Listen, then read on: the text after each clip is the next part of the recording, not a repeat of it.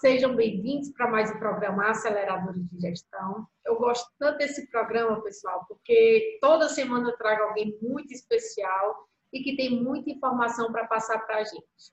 Eu quero agradecer a todos que semanalmente nos assistem e torço para que esse programa dê certo. Eu tenho é, acompanhado, tenho visto, a audiência só tem crescido, vocês têm comentado, compartilhado, então eu agradeço muito a todos que estão sempre aqui comigo às quartas-feiras, oito e meia da noite. Bom, antes de começar a nossa entrevista, eu quero só lembrar a todos que o nosso programa está sendo transmitido pelo Portal da Economia News Brasil e também pela nossa TV BrisaNet 176, TCM 16.6 e Telecab 94.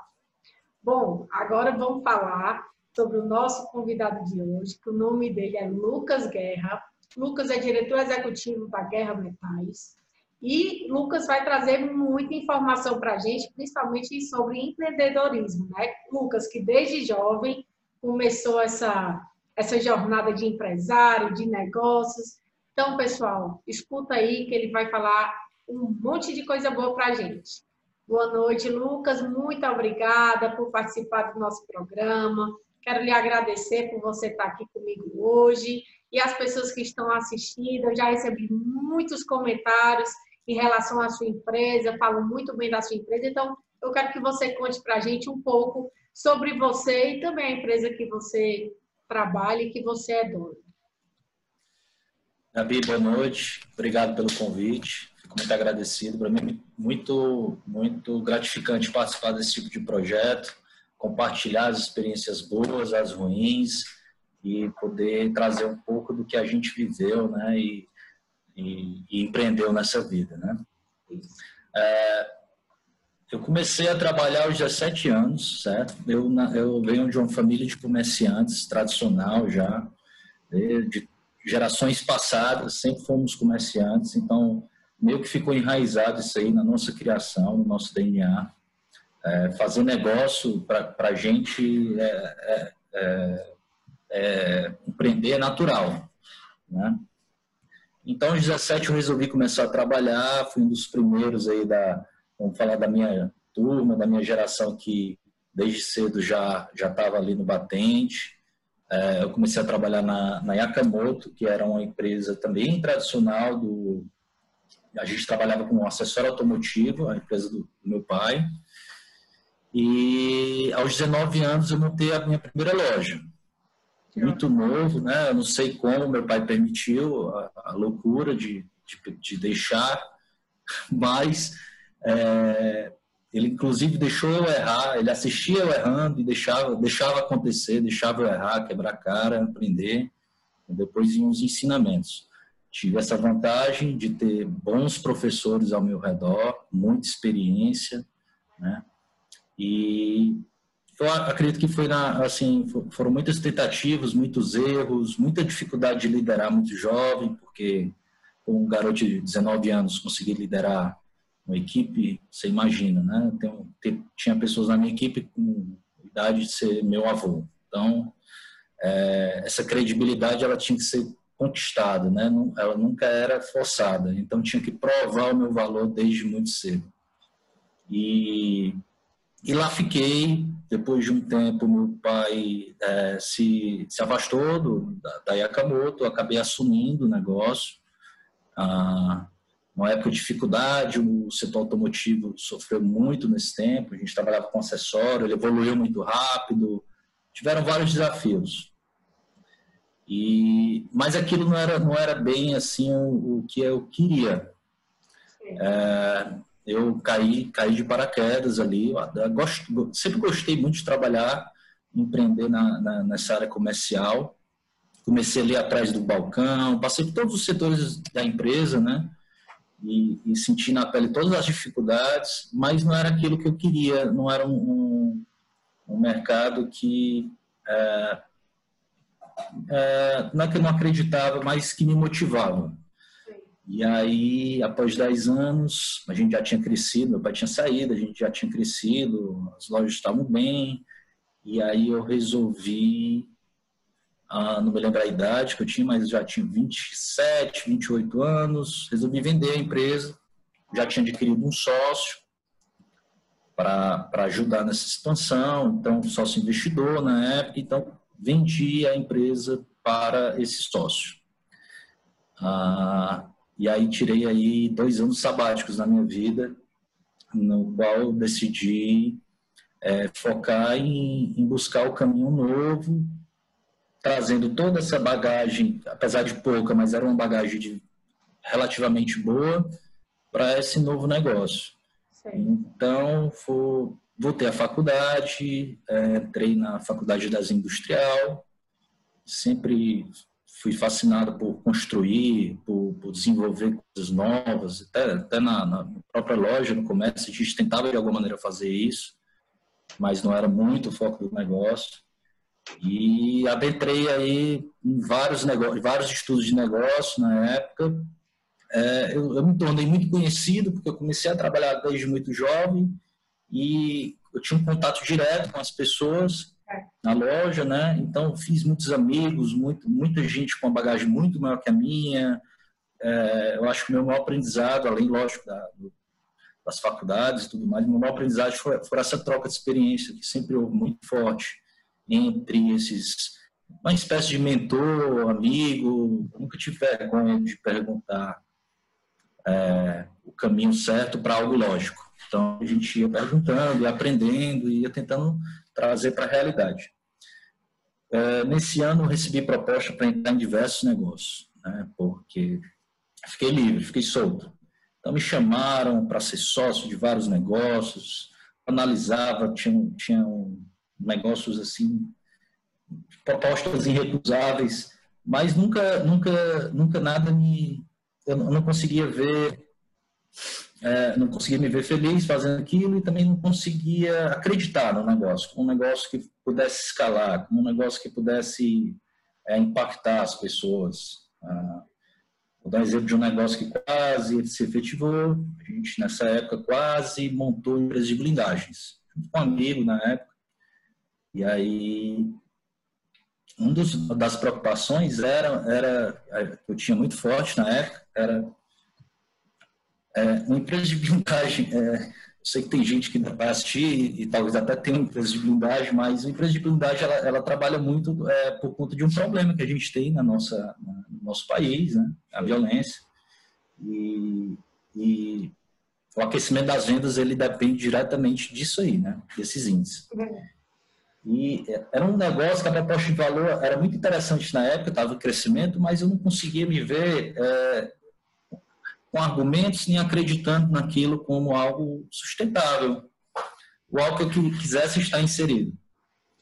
Então, é, isso, é um, isso foi um dos negócios. A gente estudou, estudei vários negócios e nada, nada se encaixava. E aí começou a bater o desespero aí no segundo ano já estava começando a ficar bem desmotivado, porque eu sempre fui acostumado a liderar equipes, empresa, aquela confusão, né, aquela correria e tal. Eu estava dois anos em casa, indo para a faculdade e participando de algumas reuniões é, é, é, com propostas de negócio, mas nada muito interessante para mim, não que não fosse um negócio interessante, mas para mim não era. E aí a gente, e aí de repente tenho um tio ah, chegou para mim e perguntou o que, que eu achava ah, da, de, do aço inox. Aí eu perguntei por quê, ele disse, olha, estou tendo muita dificuldade de conseguir aqui no Ceará, um fornecedor e tal, e simplesmente não tem aqui no estado. E eu estou vendo que é um negócio interessante, você devia pesquisar sobre isso aí. E aí eu fui para a pesquisa, sem conhecer muito, ah, chamei esse tio para. Perguntei se ele queria participar de um plano de negócio comigo nessa área. E aí a gente, esse tio ele é, é bem experiente, já bem sucedido, é o meu tio Ézio, e ele é muito arisco, muito para frente, é um empreendedor nato. E a gente foi a São Paulo fazer um benchmark, conhecer esse mercado, dois, dois cearenses malucos que não conheciam nada de indústria. E a gente voltou dessa viagem com todo o maquinário de uma fábrica comprado já. Então ele é... topou o desafio, né? Ele, topou, ele não só topou, como ele, ele, ele, incentivou, porque eu não teria coragem de dar esse passo. E aí lá a gente visitou várias fábricas e vários fabricantes de máquina, entendeu o mercado mais, mais do Sudeste, que é um mercado muito mais, é, é na teoria, ele é, ele é muito mais, é, não é evoluída a palavra, mas mais... Desenvolvido. É, mais maduro, né, do que o, o nosso aqui no Nordeste, nessa área. Uhum. Só que ele me perguntava, e sim, cara, o que, que tu acha? Disse, Olha, o que eu via lá, o que, que eu vejo na indústria, não é lá, né, no, é, no Brasil inteiro. Normalmente são empresas tradicionais, uhum. ah, familiares, né? São empresas que tecnicamente fazem muito bem aquilo, mas normalmente não tem muito planejamento, não tem muito desenvolvimento, não tem muita eficiência. É, a parte, é, o setor comercial dessas empresas é arcaico ainda, são empresas que ainda, empresas gigantescas a gente visitou, que nem informatizadas ainda eram. Então, que, assim, o que eu falei para ele no final desses sete dias que a gente ficou lá, é que, olha, eu não conheço muito sobre a indústria, eu estou vendo que a parte técnica é bem complexa, mas eu acho que a gente consegue fazer coisa melhor do que isso aí. Está tá muito atrasado esse mercado. E eu acho que o Assinox é interessante, a gente estudou alguns dados e ele forçou a barra e aí eu entrei com ele, vendi o que tinha, não tinha e mais um pouco.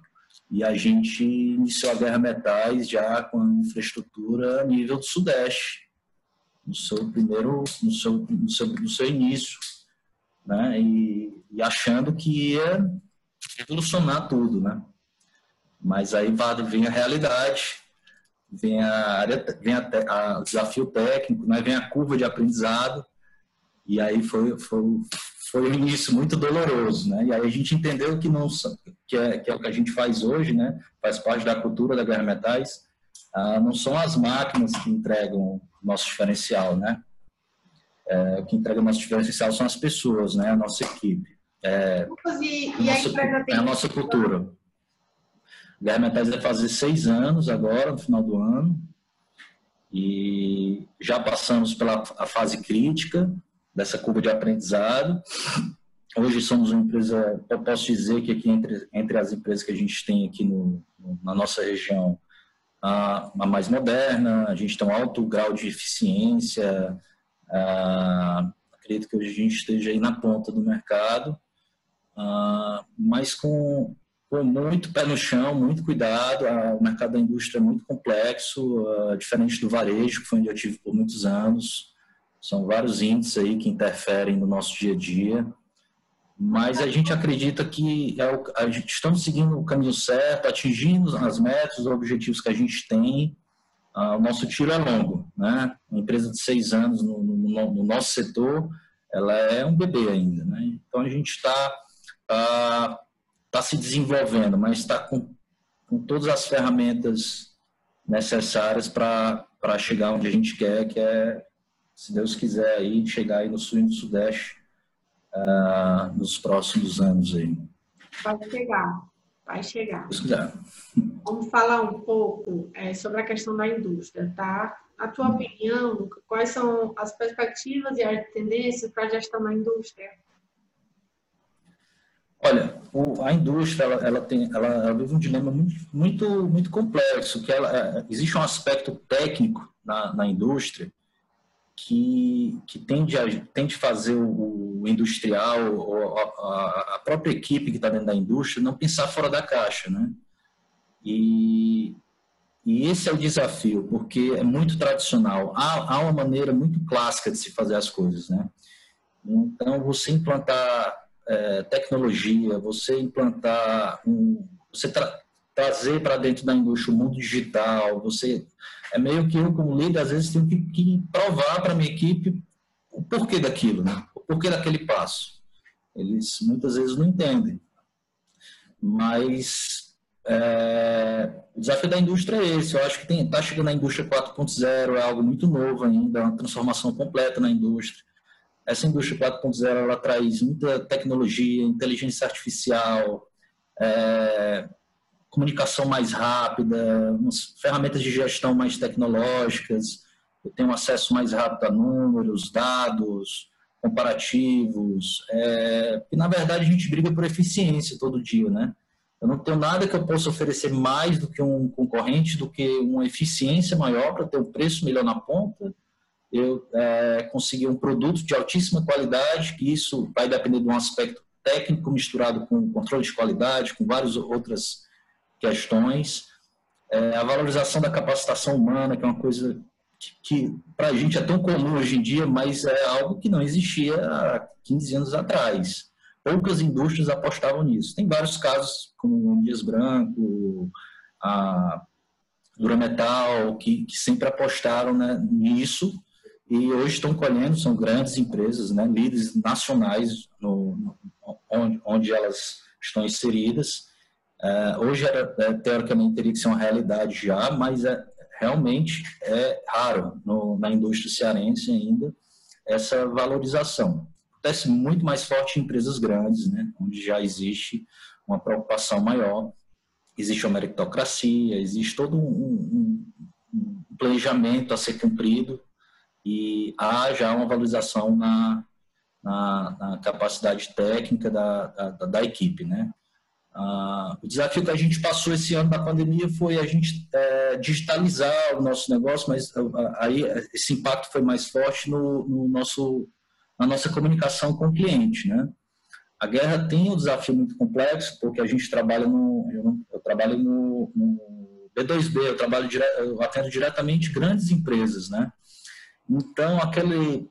É, tive que estudar muito durante a pandemia, porque tudo que eu assistia, eu pesquisava, eu estudava, era muito voltado para o cliente final, né? É o Instagram, são as ferramentas, não consigo atingir meu cliente por lá. Então, como é que eu vou chegar no setor de compras da Coca-Cola através do Instagram? Eu tenho que ter a ferramenta, ela tem que estar tá, é, ela tem que ser fácil, ela tem que responder rápido o meu cliente, mas ele não vai estar tá lá. Então, foi buscar saídas no meio digital para facilitar a comunicação com esses, com esses nossos clientes, trazer um, um, um serviço diferenciado. Então, a gente repensou todo o setor de projetos da empresa, o atendimento comercial. A, a, hoje, a, a, nossa produção está tá ligada ao cliente, o nosso cliente tem acompanhamento direto de tudo que está sendo feito, dia a dia é, recebe relatórios diários automatizados, então isso passa para o cliente um, um, uma imagem, uma empresa que realmente se preocupa com, com, com a entrega de, de, de dando para ele todo o acompanhamento do que, do que ele está comprando. Credibilidade, né, Lucas? Credibilidade, a indústria, é, acho toda empresa, né, mas na indústria é muito forte, né, você vê em marcas como a Tramontina e vários outros casos, a, a credibilidade é é, não só da empresa e, no meu caso, como líder, a credibilidade que eu passo para a minha equipe. Né? Eu tento... Calma, segura que eu vou fazer perguntas sobre liderança. É, certo. então, a indústria é isso. a questão da indústria que eu gostei bastante. Podemos passar para a próxima pergunta? Pode sim. Então, vamos lá. Já que você gosta muito de falar de pessoas, de liderança, eu quero saber quais são os principais desafios para a liderança é, Lucas, porque no mundo como o nosso, que está cada vez mais complexo, né? O mundo VUCA, que as pessoas falam muito, é, é difícil fazer com que as pessoas assumam a necessidade da mudança, é, de estar mesmo como time, para trazer o resultado final para a empresa, né? Como é que você lida com essa questão? Quais são os desafios para essa liderança que a gente ainda vai pegar muita mudança daqui para frente, né? Mas o que, é que você tem a dizer sobre isso? Olha, eu, como eu falei bem no começo, eu acredito que a liderança, isso eu falo muito, eu converso muito com a minha equipe, com os líderes que a gente tem aqui, a liderança ela não pode ser imposta, ela, a liderança é uma conquista, a gente constrói a liderança, né? Mesmo o diretor da empresa, o dono da empresa, ele tem que conquistar essa liderança, porque ah, eu não acredito em liderança forçada, né? Liderança porque você é isso ou porque você é aquilo. Você não vai conseguir atingir o, o, o resultado que você precisa. Eu acho que o chefe cada dia mais está tá ali na gaveta, lá de baixo. A gente já viu que eu, eu nasci na era do chefe, né? Eu nasci na era do chefe. Então, para mim, foi muito confuso no início isso. Eu achava que chefe era. Eu tinha que chegar lá e, e tudo ia, ia, andar como eu, como eu quisesse, no tempo que eu quisesse e da forma que eu quisesse. E aí foi ensinar, a vida foi me ensinando, os livros foram me ensinando que assim você não atinge resultado nenhum. E olha, todo dia para mim é um grande aprendizado como líder. Quem me ensina mais, além desses casos, eu compartilho muitas dificuldades com várias pessoas no mercado, mas quem me ensina mais é a própria equipe. A própria equipe ela consegue me dar uma direção melhor para as minhas decisões. Eu consulto muito a minha equipe. É, não que sempre eu vá concordar com, com o posicionamento de um ou de outro, mas eu escuto. É, eu tento entender o lado dele. Acredito que quem está eu, eu, eu, hoje sou líder na Guerra Metais, mas eu tenho um líder na, na minha produção, tenho um líder de produção. Acredito que ninguém melhor do que o meu líder de produção para me dar um feedback de alguns dados ou alguns números e até me dar a saída para aquele problema. Né? E a gente tenta trabalhar em equipe, né? a gente compartilha a dificuldade ah, na área de produção com vários setores, né? setores que têm algum envolvimento e, e olha, é surpreendente, aparecem grandes, grandes saídas mais simples, mais baratas, é, mais fáceis de implantar. Hum, liderar não é fácil, é cansativo, a responsabilidade é muito grande, mas eu não tenho dificuldade com isso. Acho que é algo que me motiva todo dia até ser uma pessoa melhor. É, é, em estar tá, tá ao redor deles, eu me sinto muito responsável por estar tá passando para eles é, é, liderar essa equipe. Né? É, adoro agradecer minha equipe por tudo que eles me, me, proporcionam, mas também costumo ser muito rígido naquilo, no resultado. Né? A gente sabe muito, está desenhadinho aonde a gente quer chegar, quais são as regras do jogo, né? Não, não, ninguém, a gente não fura caminho, né? Então, é, tá muito, é, é, eu aprendi nos últimos anos também li muito sobre cultura, né? E a cultura ela facilita muito a gente a liderar. Quando a minha equipe entende a cultura, não do, do, do líder em si, mas da empresa, né? A empresa tem uma, tem uma cultura, é, vai ficando tudo mais fácil. As pessoas vão se motivando, vão, vão entendendo qual é o foco e elas começam a fazer parte dessa entrega. É, eu eu tô aqui assim a, a, a minha maior dificuldade como líder é de todo mundo, é, são as instabilidades que a vida tem, né? Cada pessoa tem almeja algo diferente para si. O Brasil é um país muito complexo, né? A gente tem várias questões às vezes que dificultam isso. Ah, ah, eu como um, um, empreendedor que nasci na, na, na forma antiga de empreender, ainda tive muitas dificuldades de centralização, de trabalho, medo de né, confiar ali naquela pessoa para tomar uma decisão. Tem cara que fala que é descentralizado, mas toda decisão, toda, 100% da decisão tem que passar por ele. Hoje a gente já tem líderes tomando decisão dentro da empresa, sem a gente estar. Tá, depois a gente vai reaver se algo deu errado, mas assim, a confiança total nele. É, e me traz para outra pergunta para você, tá? É, eu tá. sei que vocês são indústria, mas acredite se quiser, tem muita indústria que ainda não tem um modelo de acompanhamento, ou sistemática de acompanhamento de resultado. Então, eu quero saber de você como é que você faz a gestão da sua empresa, se você trabalha com alguma sistemática de controle de resultado, se tem algum modelo que possa sugerir para quem está nos assistindo, que é, sim, da, da, do ramo da indústria, né? Que você possa passar alguma dica, algo que vocês praticam dentro da Guerra Metais e que a gente possa implantar no mercado de algum modo, nas nossas empresas. Certo.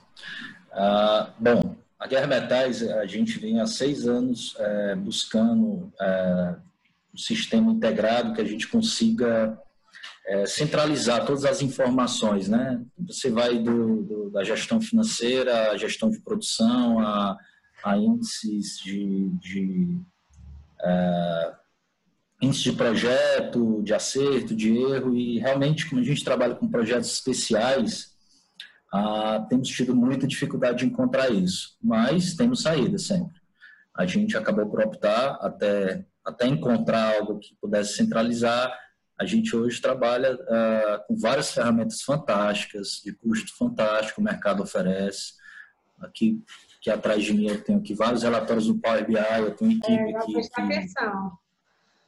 Que, que a gente faz uh, um acompanhamento aí diário de, de, de tudo isso através dele, uh, ferramentas de CRM que na, na, área comercial ajudou muito a automatizar várias várias é, várias interações com os clientes que eram muito complexas, é, agendas separadas, é, orçamento fora do, do, CRM. Então a gente tem uma ferramenta fantástica que a gente descobriu há dois anos e ela é central aqui na empresa, que é um CRM que se chama Plumes, uma empresa jovem, muito bacana que coube como ela é, ela tem um negócio muito interessante também já que é uma tendência para o futuro ela é personalizável. Então você personaliza para a sua operação ferramenta. O Power BI hoje é para análise de dados. Eu como líder é, sou louco por ele porque eu consigo muito rapidamente ter uma visão geral de problemas que eu não conseguiria entender de outra maneira eu acho e a gente também tem algumas pessoas na empresa que fazem, hoje, aquele, aquilo que a gente falou de programação, né? Há 10 anos atrás, um, uma das ah, qualidades, qualidades não, é, antigamente as pessoas é, se diziam que você tinha que falar inglês para o mercado de trabalho, né? Hoje o pessoal fala que você tem que entender de programação, né? É. Programação parece assim uma coisa tão distante, né, para todos, né? Mas a gente tem uma equipe que faz programação, então a gente tem sistemas de de, por exemplo, orçamentação de produto aqui na guerra, feito manualmente, que me possibilitam, por exemplo, entregar um orçamento todo personalizado em minutos, enquanto a minha concorrência tem que uh, apanhar aí dois dias. Mas tudo isso é um trabalho longo de anos, três anos, para encontrar a fórmula correta e programar tudo direitinho. Né? Basicamente é isso. Gostei muito, muito mesmo. É, mas eu quero só concluir com hum. aquela perguntinha, mensagem final, por favor, para todos nós que estamos lhe assistindo. A mensagem final é, eu vou passar uma mensagem para os empreendedores, né? É, empreendedores ou quem, quem gostaria de empreender. Eu acho que é fundamental que você acredite naquilo que você pretende é, pretende seguir como como negócio. Uh, eu acredito que o negócio acaba ele já inicia morto quando você não acredita naquilo que você vende ou propõe. Uh, então acredite, encontre algo que você acredite. Não, não vá no número apenas se você pretende crescer. Uh, vá vá onde você acredita, onde você acha que pode trazer diferencial, é, que vai dar certo. Demora, doloroso, mas vai dar certo. Tá. Muito obrigada, Lucas. É, já lhe conheço há um bocado de tempo, né? Como diz é. esse bocado de tempo mesmo. É. Mas é muito bom ver é, você tão amadurecido, tão certo de onde você está inserido Realmente eu escuto muitas coisas boas em relação à sua empresa. Bom saber que vocês estão é, acompanhando as tendências do mercado, né? É, realizando as melhores práticas que hoje o mercado oferece. Desejo muito sucesso, que essa sua caminhada de empreendedor traga ainda bons frutos. E é isso. Muito obrigada por participar com a gente, por contribuir com o nosso programa. Só tenho gratidão por esse momento e obrigada por tudo que você passou para a gente hoje, tá certo? Obrigado, Gabi. Sucesso também. Parabéns pela iniciativa e conte comigo. Estou do seu lado aí. Tamo junto.